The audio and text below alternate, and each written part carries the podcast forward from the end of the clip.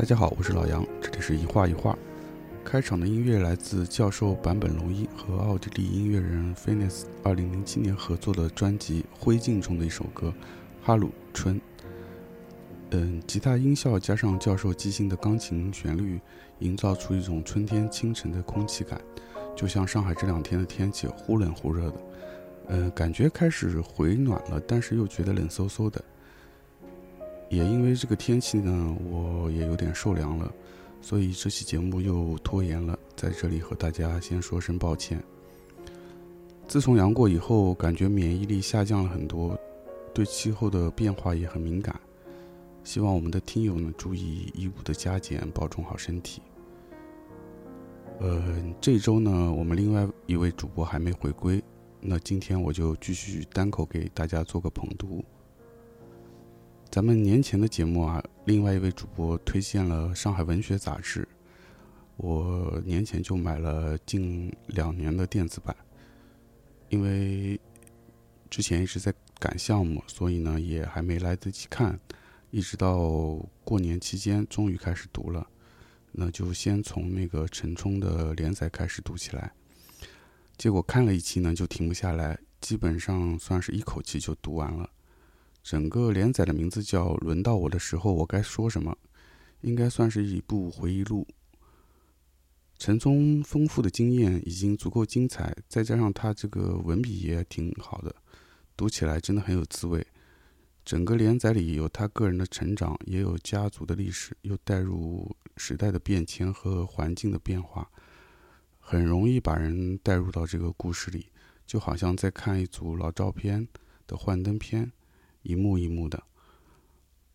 木心说过：“能把自己看作另外一个人的时刻，才是写回忆录最好的时候。”陈松应该算是到了这个时候了。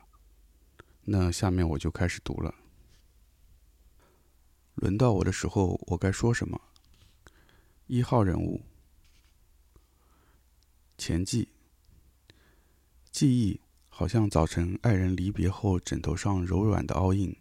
那是他在你生命里存在过的证据，你似乎能感到那里的温度，忍不住伸手去触摸它，把脸贴住它。等你再抬起身，却发现那凹印已经走样，失去了它的痕迹。记忆也好像一个犯罪现场，你一次又一次的去那里查看，反而践踏了那些手印足迹，失去了真相。我们的头脑总是不停地把记忆里的碎片逻辑化、合理化、美化或丑化，而且每一次造访都似乎令它离原始印象更远一些。我从很年轻开始被各路记者采访，不少过去的事已经被反复叙述，变成了翻版的翻版，连我自己也很难看清他们的原貌。也许要保持原始的记忆，唯有不去触动它。有一日。在完全没有准备的情形下，我突然回到了一片未曾被自己过多调用过的记忆，那些只是模糊的印象，也有些清晰，犹如昨天。我企图把它们写下来，或许人们能看到我在枕头上留下来的那个凹印。我从小脸皮薄，羞于在人前流露感情，还惧还惧怕人群，不是一块演戏的料。如果在我十四岁的时候，上影厂的武真年导演没有偶然的出现，我今天会在哪里？不过仔细回想起来，在看了电影《春苗》之后，我跑到母亲大衣柜的镜子前，对着镜子模仿李秀明说电影里的台词。也许那份莫名的冲动，就是我未来乐章的第一个音符。每个星期天，我们一家都会到奶奶爷爷家吃午饭。没想到，就是这样一个普通的星期天，上影厂的武真年导演通过我姑姑的一位朋友来奶奶家看我。在那之前，他见到过一张父亲为我照的相片，印象里他没跟我多说什么，也没有留下吃饭就走了。几天后，他通知我去上影厂面试，不过那时还没有面试这个讲法。武导演只是说，去厂里让其他人也见见你吧。记得那是穿薄外套的季节，上海人称两用衫，就是春秋两用的衣服。我一共有两件两用衫，一件军装，还有一件淡色带粉红花的娃娃衫。在去上影厂之前，母亲、姥姥和我反复讨论了两件衣服的利弊。军装精神，但是左上臂被钩子勾破，打了个补丁。娃娃衫可爱，但是缺乏无产阶级艰苦朴素的风格。最后决定不爱红装，爱武装。到上海，到上影厂后，我被领到一间办公室。里面站着、坐着有五六个，大概是副导演的人。我从来没有被人这样审视过，但是勇敢地抬头看着他们。初生牛犊不怕虎，也许就是我那副模样。其中一位问：“有什么可以为我们表演的吗？”这么简单的一个问题，却把我问住了。小学期间，我是学习委员，课余爱好是打乒乓；中学，我是射击队的运动员。还负责出黑板报，实在没有可以拉出来就表演的文艺节目。尴尬了一会儿，我说：“我为你们背诵毛主席的《为人民服务》吧。”周围的人也许有点吃惊，都没反应。我又加上一句：“用英文。”不知道这个想法是怎么出现在我脑子里的。没等他们回答，我就朗朗的开始了。那时，我和母亲每天准时开无线电听英语课程广播，为人民服务也是在那样学了以后背下来的。我非常引以为豪。我无法想象在场的人对我的表演是怎样想的。我只知道，我就这样被选中去演电影《井冈山》里的小游击队员。摄制组，摄制组到共青中学去借调我的时候。副导演和制片主任顺便看了看学校的其他女同学，老师为他们推荐了学校讲故事组的一位同学，她有很大的眼睛，上面长了浓密的睫毛，还会说一口比较标准的普通话。我突然觉得受到威胁，失去自信，那是我第一次感受到这个职业给我造成的自卑感。我永远觉得自己不够好，是伪劣品。或许这份不安全是与生俱来的。他一直都在折磨我的同时鞭策我。回头看，我一生的努力都是在企图把自己从伪劣品变成真货。在我出生前，我家后门的墙外原来是上海的一条运河，叫赵家浜，帮上有很多座桥。我家在枫林桥边。北洋政府时期，第六混成旅旅长何风林被任命为淞沪护军使。成为上海最高军政首脑。那时赵家浜以北为法租界，以南为中国地区。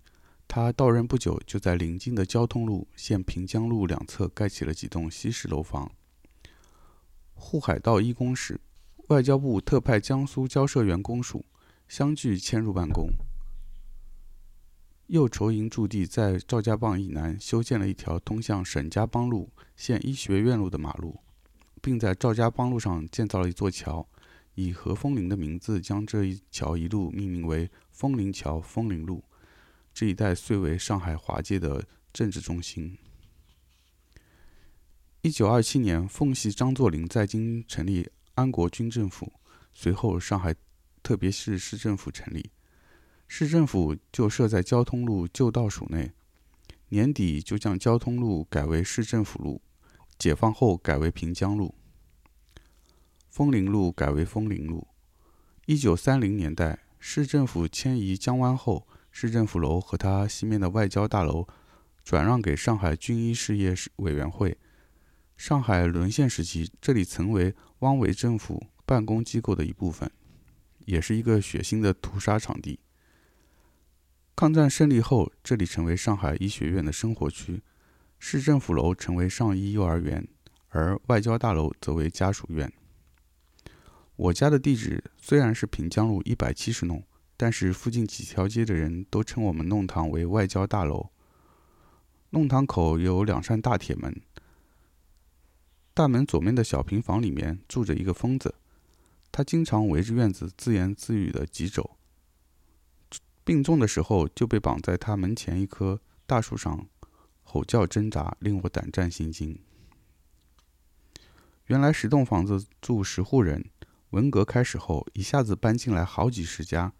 又过几年，我家的房子里搬进来五户人家，每家每户放在厨房里的酱油、老酒、菜油的瓶子上都画了线，记录每天用掉多少。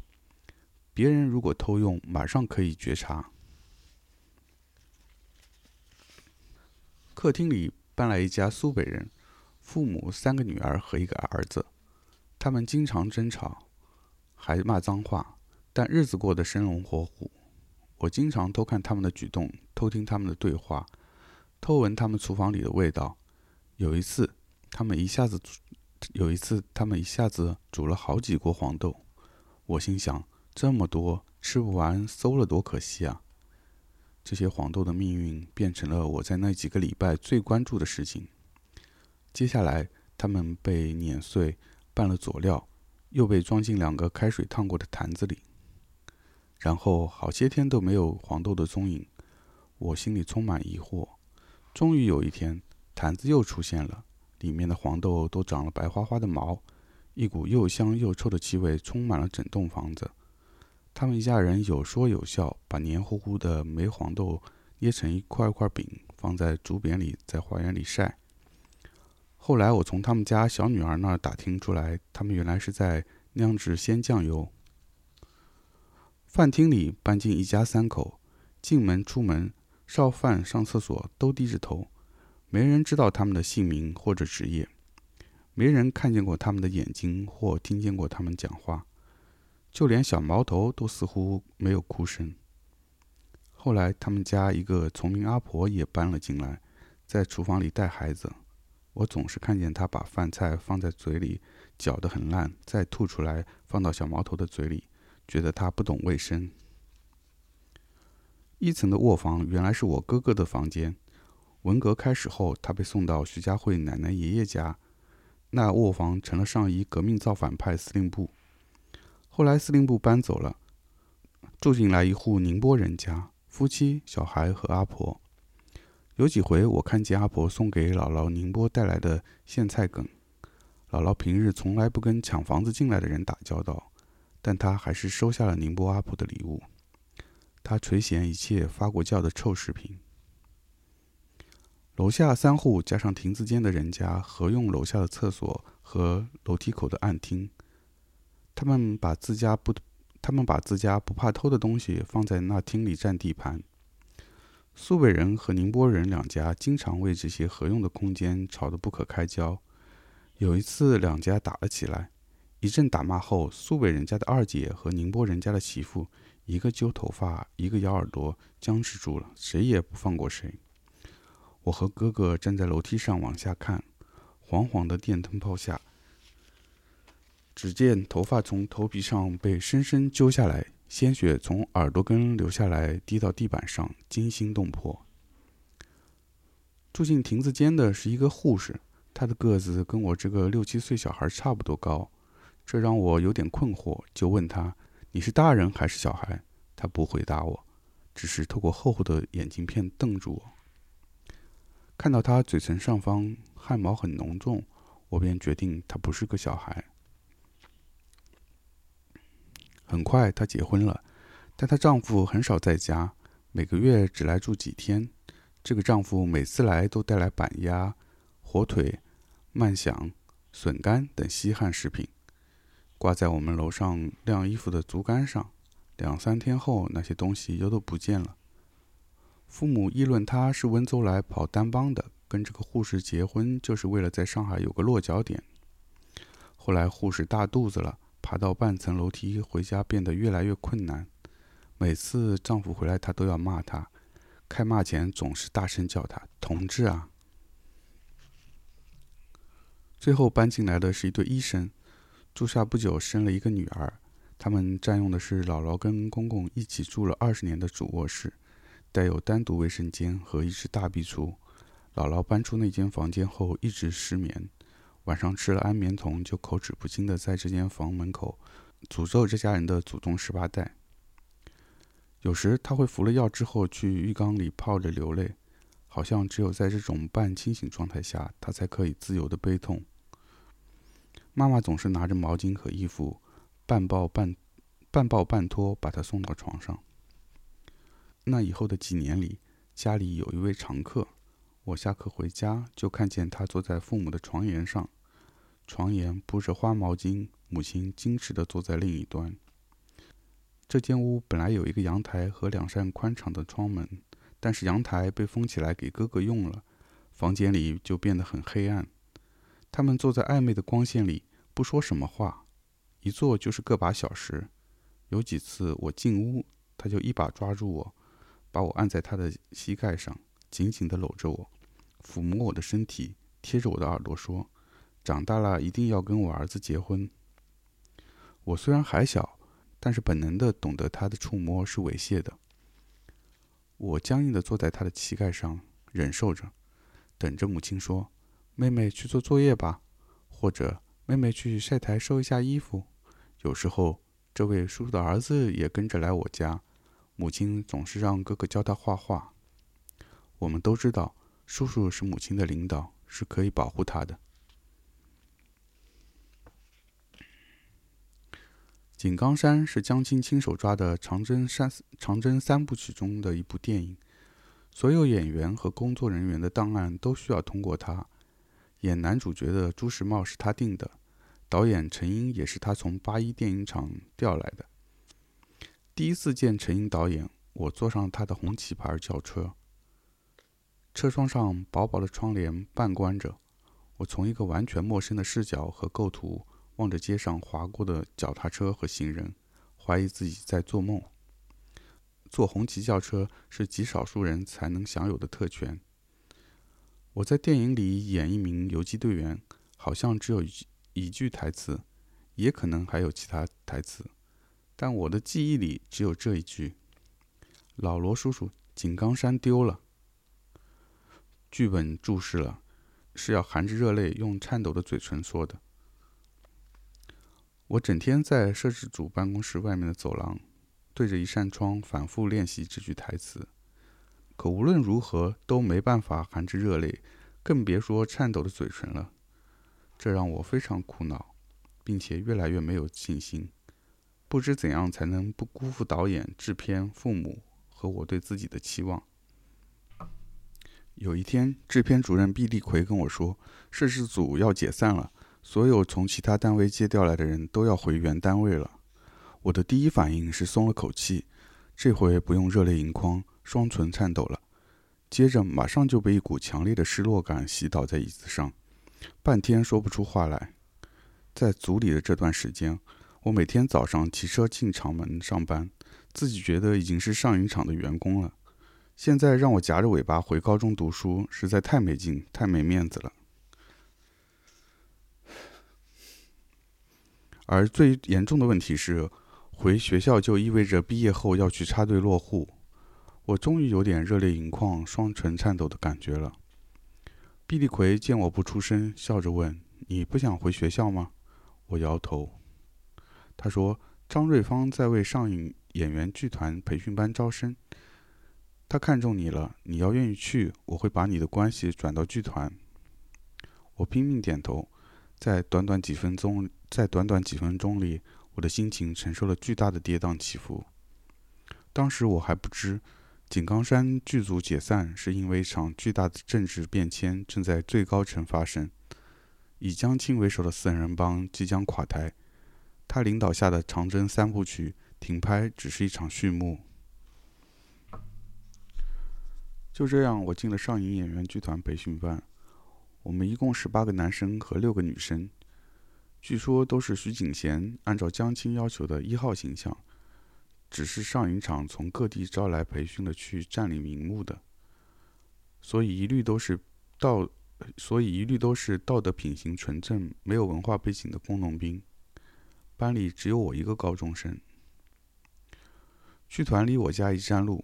我把铺盖、脸盆、热水瓶等绑在脚踏车上，推着车跟姥姥一起步行走到宿舍。我被分配在双层床，我被分配在双层床的上铺。姥姥害怕我睡着了会滚下来，又回家拿了一根长绳来，绕着床头床尾的铁杆做了一个网状的围栏。下铺的同学叫闵安琪，很快就成了我的好朋友。天冷的时候，我就干脆跟。我就干脆跟他在下铺一起睡。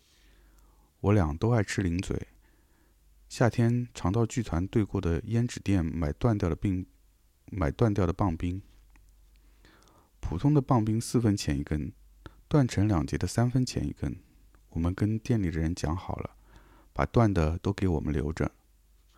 剧团在一个大院里，那里有几排破旧的平房，还有一个过去天马电影制片厂的旧摄影棚。院子当中是一大片杂草丛生的空地。空地边上有一个小湖，那里经常回荡着忧伤的小提琴音乐。后来我们知道，平房里有一间住了一位上音厂的作曲，他的他的女儿每天要练四五个小时的琴。有时候我们还能听到他爸爸训他打他的声音。伴随着琴声的，还有一个总在刷刷刷扫地的身影。那人的长相只是一片模糊不清的印象，叠在凌乱的背景上。很多年后，我才偶然听说，他是一位叫贺禄的导演，是上官云珠的第四任丈夫。每天早上六点，我们穿着剧团发给我们的棉布灯笼裤，开始在空地上七倒八歪的踢腿、伸腰、展臂，做形体训练，然后摸住腹腔，咿咿呀呀大声开嗓门，找丹田共鸣。记得有一个老师跟我们说，大笑的时候用的就是丹田气。我们可以用大笑来感受横膈膜的位置。那天空地上此起彼伏，都是我们疯狂的笑声。晨练后，我们到食堂吃早饭。饭后开始正式上课。我们当中有两三个农场文工团唱歌跳舞的，但是大多数是以前从来没有接触过任何文艺表演的，普通话都说得很勉强，更别说用丹田气了。排练小品的时候，男生女生都不好意思对视，只好互相看着额头或鼻子。我们这批叫床头，我们这批叫床头柜、夜壶香的上海人，分不清平舌翘舌，前鼻音后鼻音，更搞不懂儿化音。对于郊区的同学，f 和喝的音也常常也常常混淆。当时的台词老师有林真和乔琪。他们油印了手抄的绕口令，教我们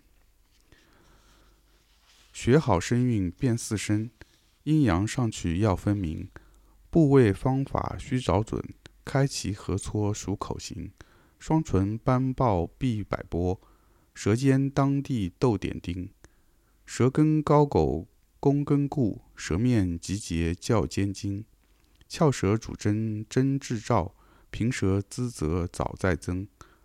擦音发翻非分复，送气查柴产彻称，合口呼呼哭虎鼓，开口合波歌安贞，嘴搓虚学寻徐句，起齿依幽摇夜音，前鼻恩音咽弯稳，后鼻昂吟中庸声，咬紧字头归字尾，不难达到纯和清。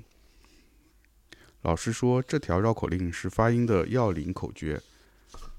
咬紧字头归字尾，就是要我们牢记吐字归音这一重要原则。我们我们便每天念几十遍、一百遍，练到舌头发硬，以至于几十年后的今天，我仍然能将它们倒背如流。林老师很耐心，他针对上海郊区农村来的同学的问题，自己编写了一条绕口令。杜五虎无父母，五虎诉苦不孤独。渡五虎，入互助；不入互助，无出路。老师请一位宝山来的同学站起来念这条绕口令，他一出口就成了“杜五虎无父母”。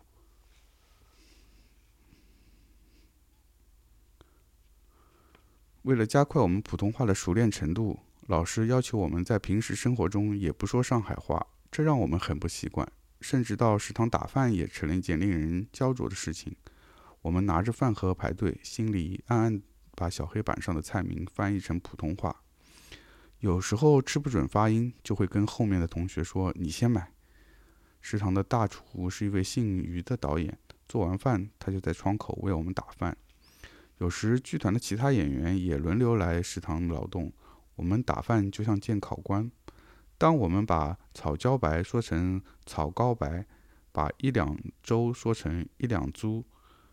把番茄炒蛋说成番茄炒蛋的时候，他们会纠正我们。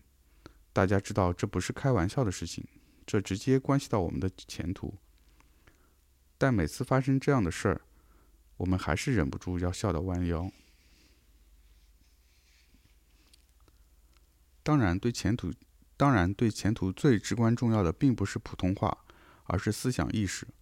我们每天批判名利思想，强调艰苦朴素，抵制资产阶级生活方式。负责我们思想意识的老师姓王，是个善良的老左，经常找同学谈心。但众所周知，被王老师找去谈心，就意味着思想意识出现了问题。有一次，一位姓朱的女生。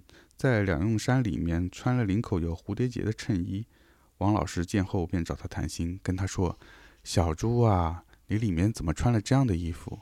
你可是共产党员，这件衣服不符合你的身份啊。”女同学搪塞说：“这是睡衣，我没来得及换下来。”王老师也不说穿他，只是语重心长地说：“这个地方是个大染缸啊，你以后要注意。”那以后我们再也没见过那件漂亮的衬衣了。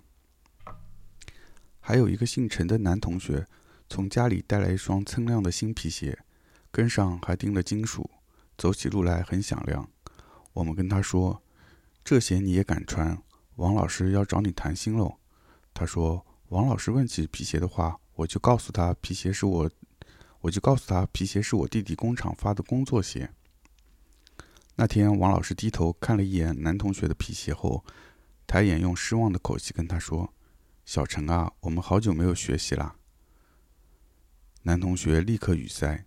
王老师走开后，他气急败坏地跟我们说：“策哪，他不问我鞋，只说好久没有学习了，我没办法回答了。我因为年纪最小，所有人都不打我，所有人都不，所有人都不把我当回事儿，所以有点逍遥法外。”记得姥姥曾经来剧团找王老师了解我在培训班的情况。王老师说，剧团对小陈聪挺满意的，唯一的问题就是交友不慎，跟闵安琪太要好了，他思想作风不正，不是个好榜样。对于这一批评，我只是一只耳朵进，一只耳朵出。我想，反正闵安琪不是阶级敌人，我不用划清界限。那段时候，我跟闵安琪，那那段时候我跟闵安琪形影不离。就连星期天回家都想拉他一起，我总是用食物勾引他，说我家里有白砂糖番茄，或者家里有酒酿。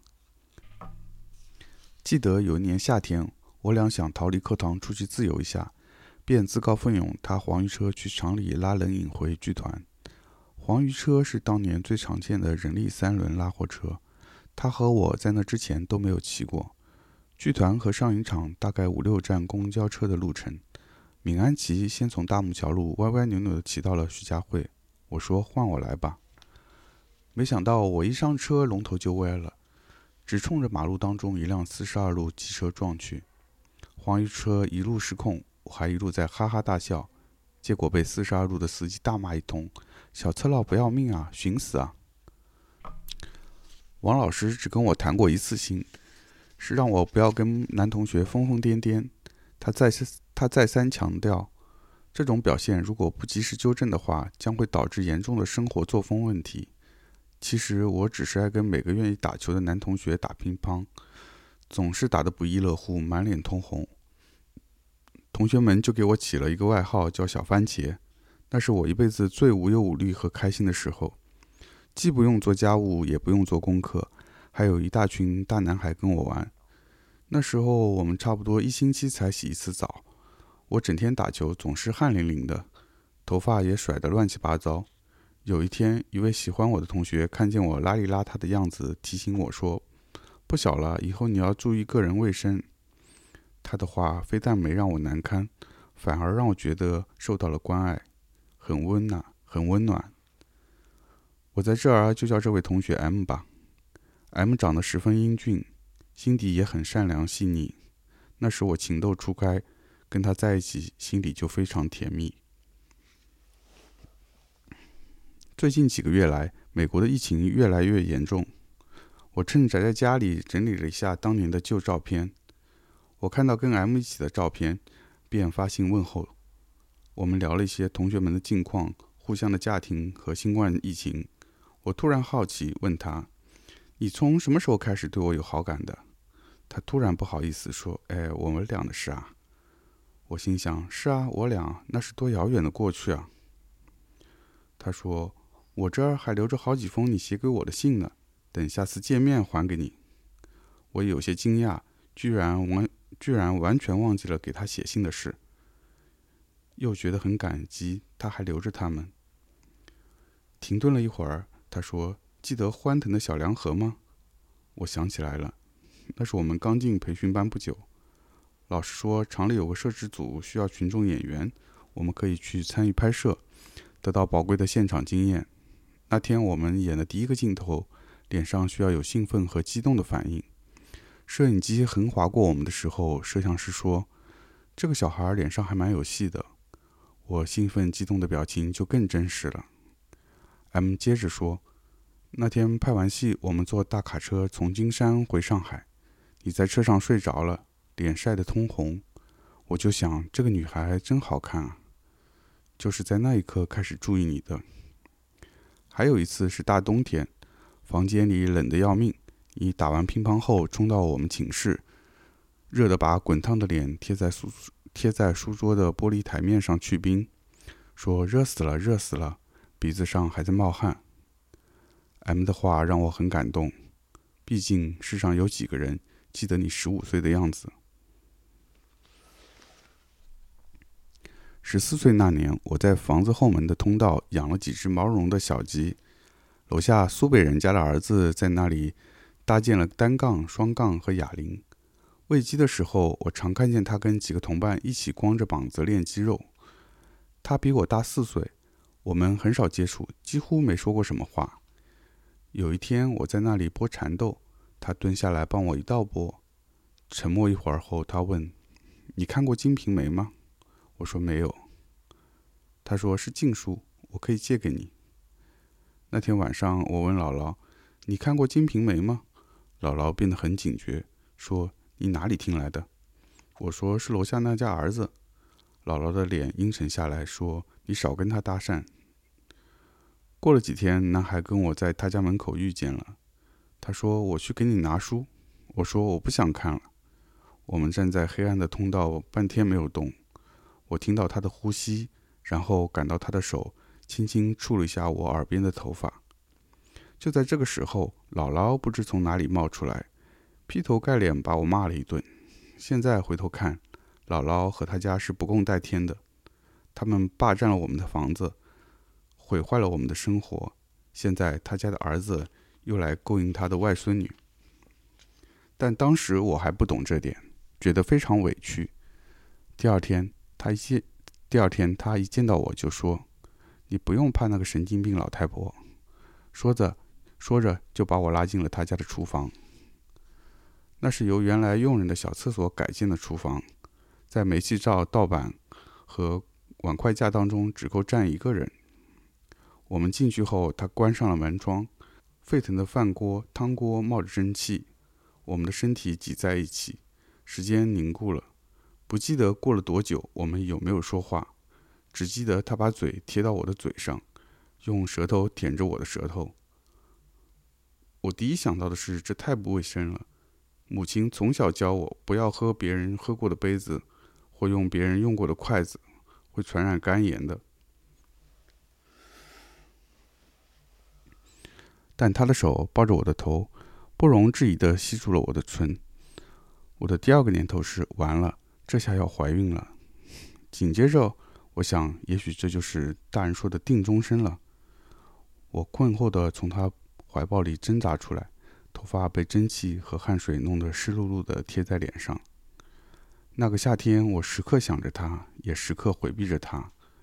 那时候，我们每家每户都有一根自制的杀蚊武器，它是我们用一块破被单或旧衣服裹在一堆废棉絮、烂袜子之类的东西外面，再绑到一根竹竿的头上，用它来摁死停在天花板上的蚊子。傍晚，蚊子泛滥的时候，我躺在刚刚拖过湿，我躺在刚刚拖过的湿地板上，企图背英文单词。听到楼下他咚咚咚捅房顶的声音，心如乱麻。好在不久他就插队落户去了，我也进了上影厂的井冈山摄制组。很长一段时间，我没有再想到过他，直到在他乡第一次与男友接吻那一刻，小厨房蒸汽里那些细节出现在我的眼前，一股湿乎乎的乡愁涌上心头。培训班开学没多久，毛主席去世了，广播喇叭里一遍又一遍播放着哀乐。我从牙牙学语开始喊毛主席万岁。一年级学写的第一行字是“毛主席万岁”，四年级学的第一句英文是 “Long live Chairman Mao”。那天之前，我没想过毛主席也会死，这几乎违背自然法则，我感到恐惧。我们二十四个同学聚在教室里，默默地用白色白色皱纸折着纸花。突然，一个女同学大声哭起来，充满悲情地喊道。大梁倒了，我们以后怎么办？中国以后怎么办？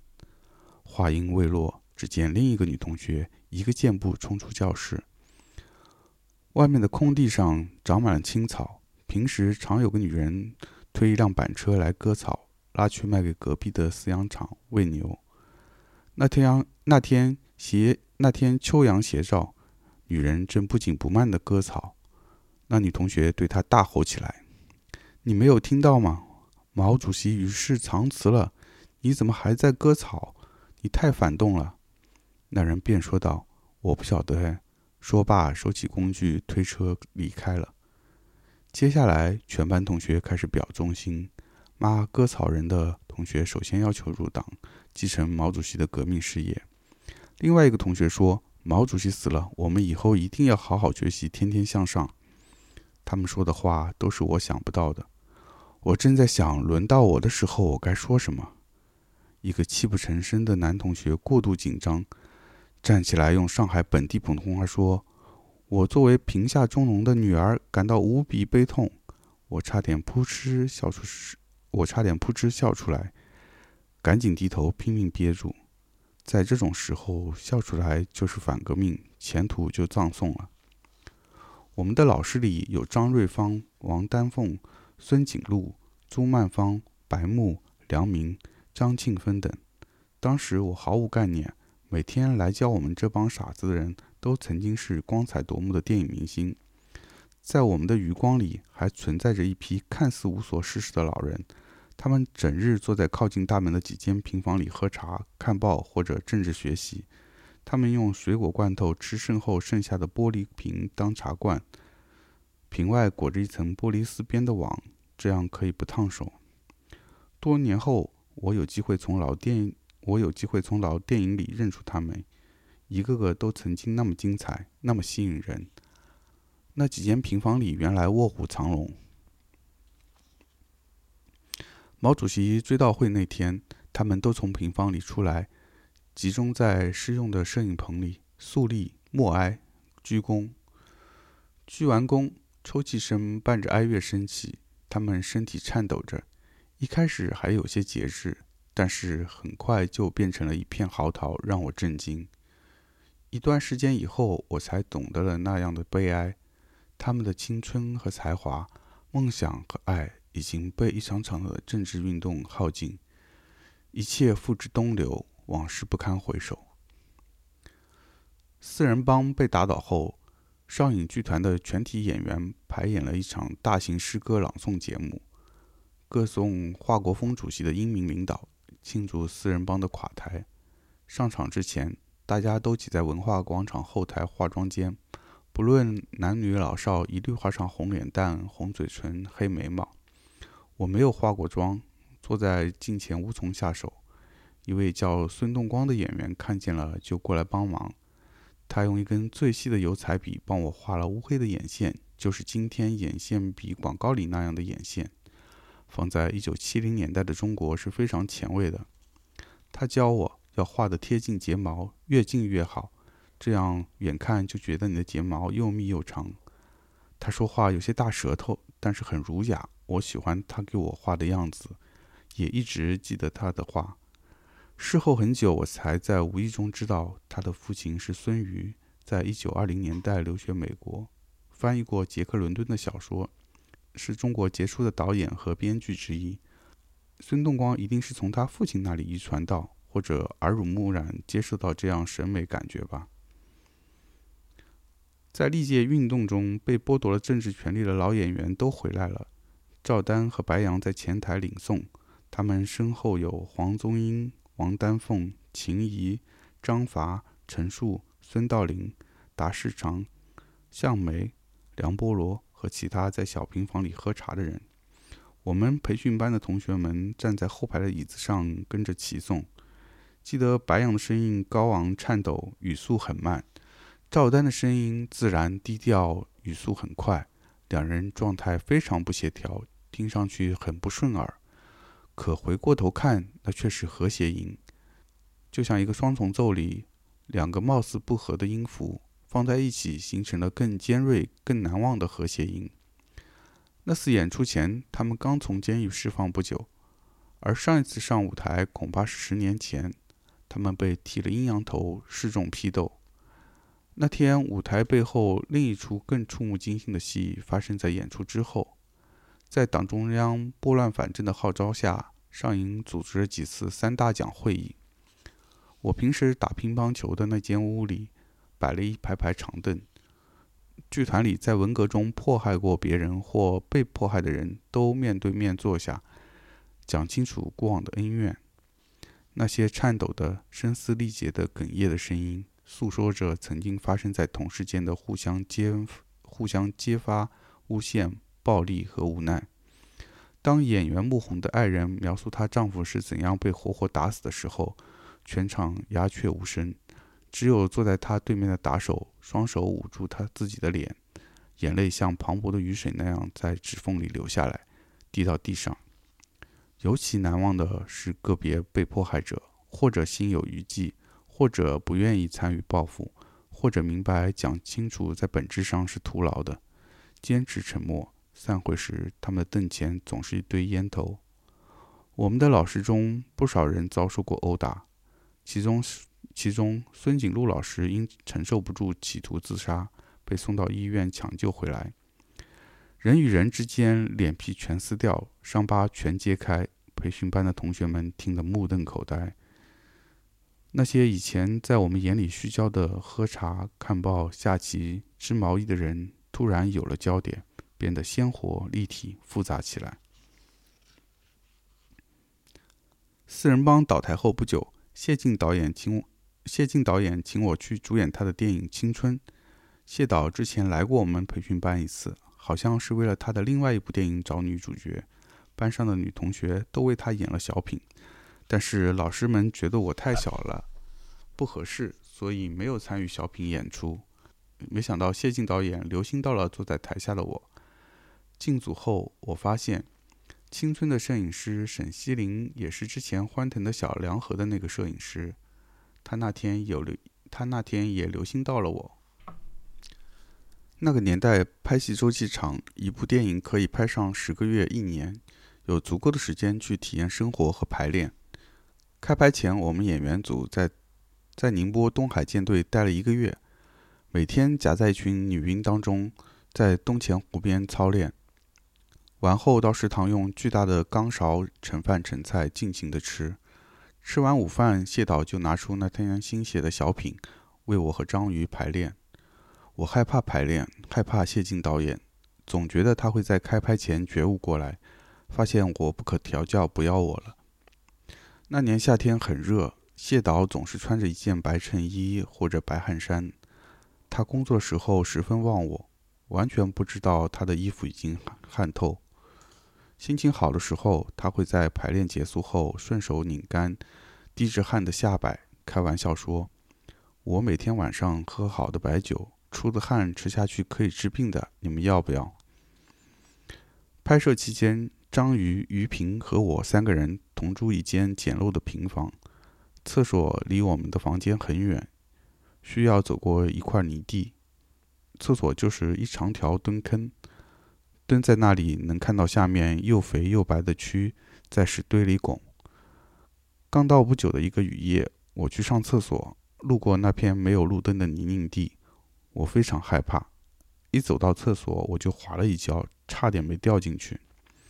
第二天到食堂吃饭的时候，我把桌上我把桌上盛粥盛汤的搪瓷小脸盆偷了回去，洗干净后搁在床底下，晚上就不用再去厕所了。也许是因为那时的胶片相对人和时间更为昂贵吧。我们是隔天拍戏，第一天第一天技术掌握，第二天实际拍摄。技术掌握的时候，我们要把拍的内容、演员的台词和走位、摄像机的位置和运动、灯光的数量和布置都仔细排演一遍。拍摄的时候，我们基本上按照头天的计划，很少有即兴的发挥。那时的那时的胶片感光度很差，需要打很亮的灯光。记忆中，照明记忆中照明组好像是摄影组里最庞大的部门，有好几辆大卡车。每天工作结束后，我总是躺在照明组的卡车的大黑卷。我总是躺在照明组卡车的大卷黑色电线上，一路睡回招待所。也许是缺乏安全感。我跟导演组或演员组的人在一起，总是觉得有压力，害怕被审视和评定，所以我总是跟照明组的人在一起，自由自在，还有些被宠爱的感觉。有时候路边有卖农产品的摊子，卡车就会停下来，我和几个照明师傅就跳就跳下车去买炒花生、炒黄豆吃。有一天，我们看到一个老乡在卖老母鸡，就下车跟他讨价还价。但是扯了好久还谈不拢，我偷偷从口袋里拿出一盒万金油，趁老乡不注意抹到鸡的眼睛上。老母鸡开始抖动它的头，发出奇怪的声音。老乡看到后有点纳闷，不知这鸡突然得了什么病，马上同意把它便宜卖给我们。我们高兴的一路嘻嘻哈哈，到招待所马上开始杀鸡、拔毛、炖汤。两个小时后，我们每人盛了一大碗，吃了一口才发现。万金油的气味还在，这锅汤根本没法喝。青春上映以后，我一夜成名，被邀请到各学校和少年团体去做讲座，让我父母非常担忧。正巧那一年停止了十年的高考终于恢复，家里决定我必须复习功课，奔赴考场。母亲跟我说，演电影不是一个长久之计，演员不是终身职业，她希望我能学医。她还问我。你想做电影厂里中等好看的，还是科学院里最好看的人？但是我读小学的时候真遇上文革，基本没学到什么文化。中学又只上了几个月，数理化水平离同龄人太远，要报考医学院是不可能的事。父母姥姥商量下来，决定我应该报考文科。我那些年没有中断跟着无线电学习英文，考外语学院就成了我唯一的优势。那是一个闷热的夏天，培训班院子里的树叶和叶草纹丝不动，小湖里还滋生出好多蚊子。我打着扇子，点了蚊香，坐在桌前学习。总是 M 拿着一只热水瓶，里面盛了冰凉的酸梅汤给我送来。那是多么甜蜜的慰藉！我边喝冷饮边小歇一下，跟他诉说自己的不自信。他说：“你这么用功，上帝一定会保佑你的。”说来也奇怪，我们经常提到上帝和命运这样的字眼。我那时还不知道，M 已经开始渐渐地成为一名虔诚的信奉者。有一次，在复习了一天以后，M、闵安琪、我还有另外一位同学坐在我们女生宿舍前聊到深夜。印象中那天大院里好像只剩下我们四人。远处几间平房的窗户都是暗的，到处一片漆黑。我们宿舍外的木头电线杆有点歪斜，灯罩把灯光聚成一个黄色的圆圈，笼罩着我们四个。我不记得那晚我们具体说了什么，只记得我们不是在说笑，而是在交流思想。那份信任和知心的酣畅，是日后是日后很少再有的。高考的那个星期，我搬回家里住。姥姥每天为我炖，姥姥每天为我蒸状元蛋，那是用鲜鸡蛋、咸蛋和肉米做的炖蛋。姥姥从来不是一个迷信的人，但她坚持说这个状这个状元蛋很灵的，在她自己身上，在她女儿身上都得到过验证。我吃了一定能考上。那时的物质生活还是很贫乏的，状元蛋是极其奢侈的食物。每天吃了去考场，我感到非常满足、温暖和笃定。记得在我高考前两年，哥哥要参加一场全国划船比赛，前三名的运动员可以留在上海，这就意味着他必须排名进前三，才可以避免到农村插队落户。赛前晚上，哥哥很紧张。姥姥见了，就从壁橱里找出一根一寸长的高丽红参，跟他说：“这个很灵的。以前我弟弟打仗开战斗机，几天没睡觉，就靠咬着高丽红参活了命。明天你把它咬在腮帮子里，你就会超出你以前的速度。”哥哥果然在那场比赛中超出了自己过去的最佳成绩，进入了前三名。在我和哥哥准备背水一战的焦灼时刻，姥姥那么不动声色，那么巧妙地赋予了我们一种神秘的信念。奇迹般的，我真的考取了上海外国语学院。我的相册里保存了一张去上外之前的照片，我捧着一大堆同学送给我的纪念礼物，抬头看着照相的人。礼物大多数是在扉页上留了言的笔记本。这是那个时代最实心的临别礼品，寄托了两年多来同学之间的情谊。到上外报道那天，好多同学都去送我，每人手上拎着一点行李：被子、枕头、垫被、蚊帐、脸盆、热水瓶、箱子，浩浩荡荡的一群浓眉大眼的一号人物，吸引了全校师生的目光。我好骄傲，别人最多只有一家人。而我像一只森林里傲慢的狼，有我的群。同学们放下行李离去的时候，我心好痛，不只是离别友人的伤感，而是预感到我们将要真正意义上的分道扬镳，各自奔向完全不同的未来。文章最后还附了一封陈聪写给他好友闵安琪的信：陈聪致闵安琪。一九七八年某月某日，闵安琪，你好。进学校才两天，可我觉得已经有几个月似的。我特别特别的想念想你们，这是用不着再花时间和脑子去描写的。如果一百个惊叹号能表达这个程度，我也是不会偷懒的。只是他们还远远不能。进了学校，一切都是陌生的，同学、校舍、床、桌子。课堂、饭堂，新同学团、新同学谈论的是和过去我所熟悉的一切截然不同的，人物关系完全变了。每天要和新的同学找话头谈两句，其他就不说什么了。说什么呢？谈某某电影，谈某某演员的表演，还是骂剧团不好？废话。总之，在剧团我过惯了松散的生活，经常空谈学习、工作、前途。还自以为是地认为我每天都学习过，挺紧张的，所以一进学校，对学校这种有压力的、非常紧张的生活极不习惯。但是我会习惯的，肯定会的。我也不指望和同学的关系像培训班那样了，因为我们还是各管各的时间占的比例多，不会有太大的矛盾，也不会像培训班这样叉叉叉叉。请原谅，除了四个叉，我想不出能足够表达的词。反正咱们有共鸣，不写更好。我们星期一开始正式上课，这两天考试、入学教育等。我留恋培训班和同学们，但在理智上，我更爱这儿的生活。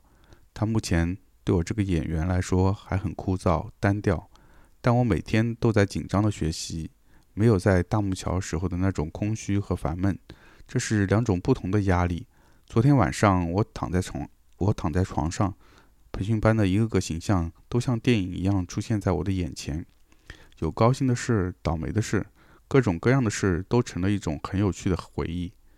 最后在梦里还梦到朱延琴结婚了，要同学们去吃饭。后来戴昭安故意和他开玩笑，把饭烧得很烂很烂，像稀饭似的。后来小猫不知怎么变成了阿刘。他觉得这样在客人面前摊招式，气跑了。还梦见许多怪事，也不多讲了，多讲就成废话了。我三，我现在其实不应该给你写信的，因为我在开会，被老师看见了，很不好。但我怎么也忍不住。原来你在厂里，我在剧团，也并不是每天见面。不过那时候我觉得要见面很容易，现在不同了。我也许很久不会来厂里了，一是时间紧，二是昨天定了法则，六天内不准回家，三是我是外头人了，说不定连门房都会拦着我。等我苦修四年吧，那时候再见面，那该多有劲啊！你什么时候出外景呢？一定要给我写来信，告诉我你的情况，还有大英的情况。好了，我还有很多很多话没说。如果你能想象得出我要说什么，那么你想象一下吧。有机会碰有机会碰见同学们的话，告诉他们我很想他们，并祝他们运气好。你的朋友陈聪。好的，今天的分享就到这里。那这篇连载呢，是在上海文学杂志上，嗯，从二一年的七月号开始连载的，现在还在继续。我今天分享的呢，只是这其中的第一篇，呃，大家如果感兴趣呢，欢迎也可以呃购买实体书，或者是像我一样购买电子版。大家可以在上海文学的公众号里找到购买的方式。好，那么今天的分享就到这里了，下期节目见，拜拜。